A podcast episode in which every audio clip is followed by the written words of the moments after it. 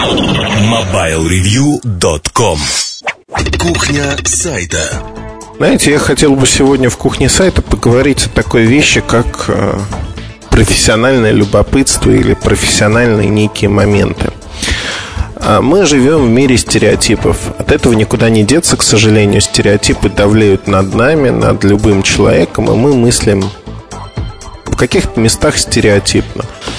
Если человек занимается фотографированием обнаженной натуры, эротикой, ню, как хотите, можно назвать то некоторые стереотипы говорят о том, что этот человек не просто фотограф, который любит э, красивые обнаженные тела, не обязательно женские, но выдает нам сразу на подсознание еще что-то.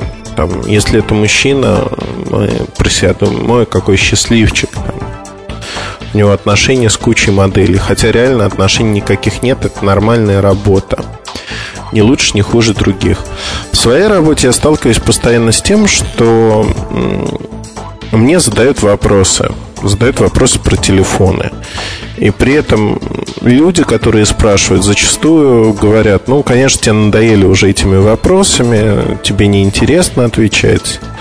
Но при этом вы спрашивают от и до.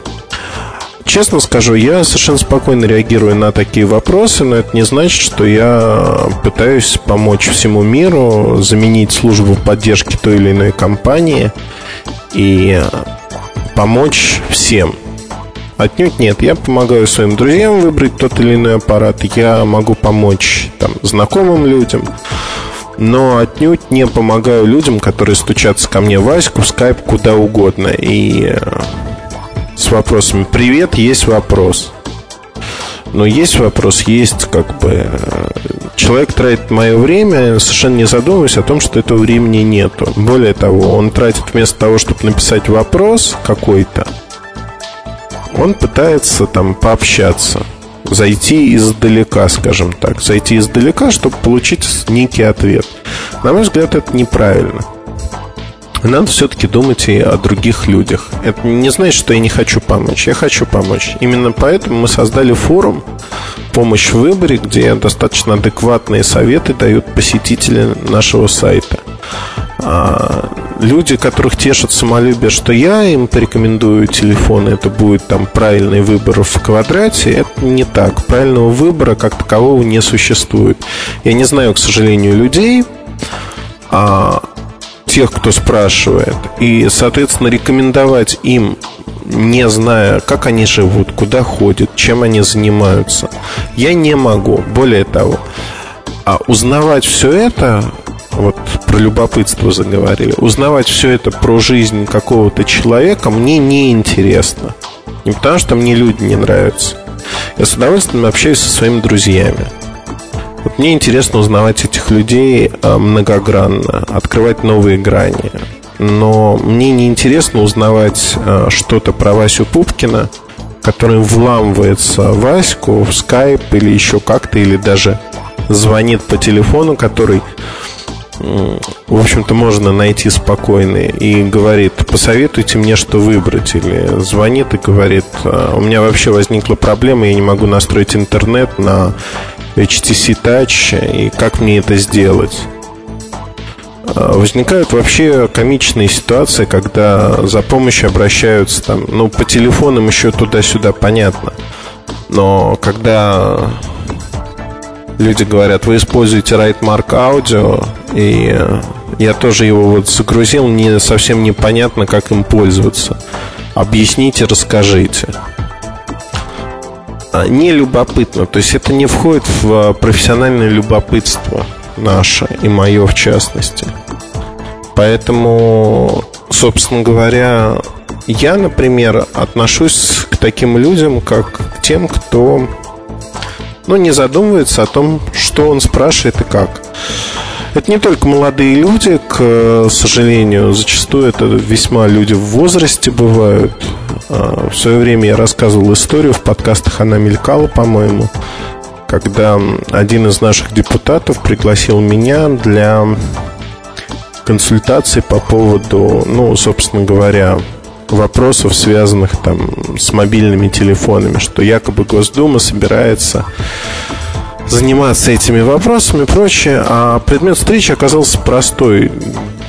Помогите выбрать какой-то эксклюзивный телефон, который будет стоить вот столько-то, и его не будет э, у моих коллег. То есть надо выпендриться, было банально. Я очень быстро за 10 минут закончил этот разговор и ушел. То есть э, меня крайне раздражают такие люди, которые вот не ценят время чужое и более того под надуманными предлогами пытаются получить некую информацию. К сожалению, примета времени. Ну, что делать? Но если говорить про любопытство, то э, я вам могу сказать э, очень простую вещь. Общаясь с людьми, это почта, это как угодно. Это просто разговоры. Находится огромное число тем для обсуждений, для статей будущих, для понимания, как многие люди вообще смотрят э, на рынок. Моя очень хорошая подруга говорит фразу, что вот я занимаюсь рекламным, она занимается рекламным бизнесом. И она отслеживает, э, когда едет на машине, она отслеживает рекламные плакаты, кто рекламируется, как рекламируется. Э, Ее муж, проезжая ровно по тем же трассам, по тем же дорогам, не запоминает вообще плакатов за редким исключением. То же самое и я, например, я еду по улице, я вижу, у меня... Я не запоминаю плакаты про мебель, про Данон, про что-то другое. Зато я прекрасно запоминаю плакаты по моей тематике. У меня мозг настроен на то, чтобы выхватывать свою тематику. Ну, вот это профессиональное любопытство в какой-то мере зашоренность.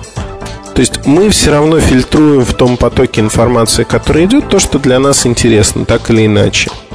Вот тут важно в профессиональном плане фильтровать эту информацию так, чтобы не пропускать смежные темы. Смежные темы, то есть то, что интересно, интересно и вызывает вопросы. Не обязательно же в лоб подходить ко многим вещам.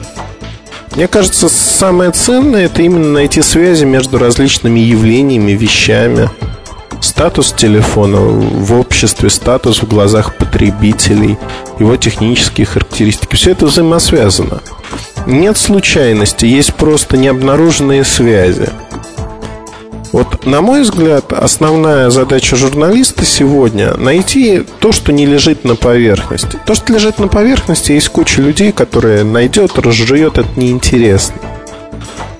Более того, вот набивший оскомину iPhone там, длится уже полгода, полгода там пишут, э, э, есть те, кто проснулся сейчас и вновь вступает в полемику, обреченную изначально.